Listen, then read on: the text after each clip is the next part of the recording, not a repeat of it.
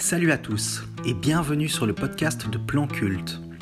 Pour ce nouveau numéro, on s'intéresse à Metallica qui publiera le 28 août SEM2, son concert symphonique diffusé le 10 et 11 octobre dernier dans plus de 3000 cinémas à travers le monde. Si on ne s'attend à rien découvrir de particulier avec ce nouveau disque, précisément parce qu'on sait déjà ce qu'il contient, on va plutôt s'intéresser aux quatre musiciens et à ce que vous ne saviez probablement pas sur eux. Numéro 1, James Hetfield. James Hetfield est l'un des membres fondateurs du groupe avec le batteur Lars Ulrich. Durant sa jeunesse, le chanteur était un grand fan de skateboard qu'il pratiquait même en tournée. Manque de chance, James Hetfield, aussi guitariste rythmique du groupe, s'est brisé à deux reprises le poignet ce qui a contraint Metallica à annuler plusieurs concerts alors que le groupe rencontrait de plus en plus de succès. En 1987, et pour éviter d'annuler d'autres concerts pour blessures dues au skateboard, les managers de Metallica ont simplement ajouté une clause au contrat de James Hetfield lui interdisant de faire du skate en tournée. Numéro 2, Lars Ulrich.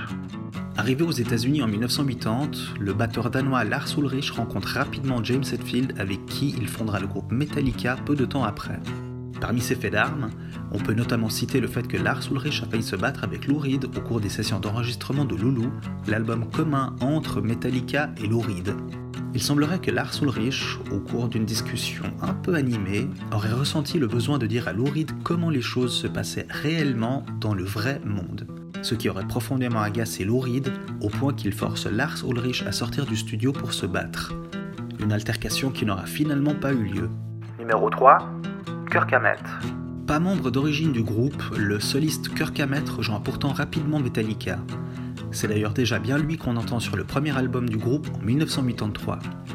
Avant lui, le poste de soliste était occupé par Dave Mustaine qui fonde Megadeth juste après son renvoi de Metallica. Dans une interview, Kirk Hammett a raconté qu'il a reçu un coup de fil de l'ingénieur du son de Metallica l'invitant à venir rencontrer le groupe. Il aurait reçu ce téléphone un 1er avril et se serait trouvé à ce moment précis sur les toilettes. Autant d'indices qui lui ont fait penser qu'il s'agissait d'un canular avant de recevoir, une semaine plus tard, une démo cassette dans son courrier. Numéro 4, Robert Trujillo.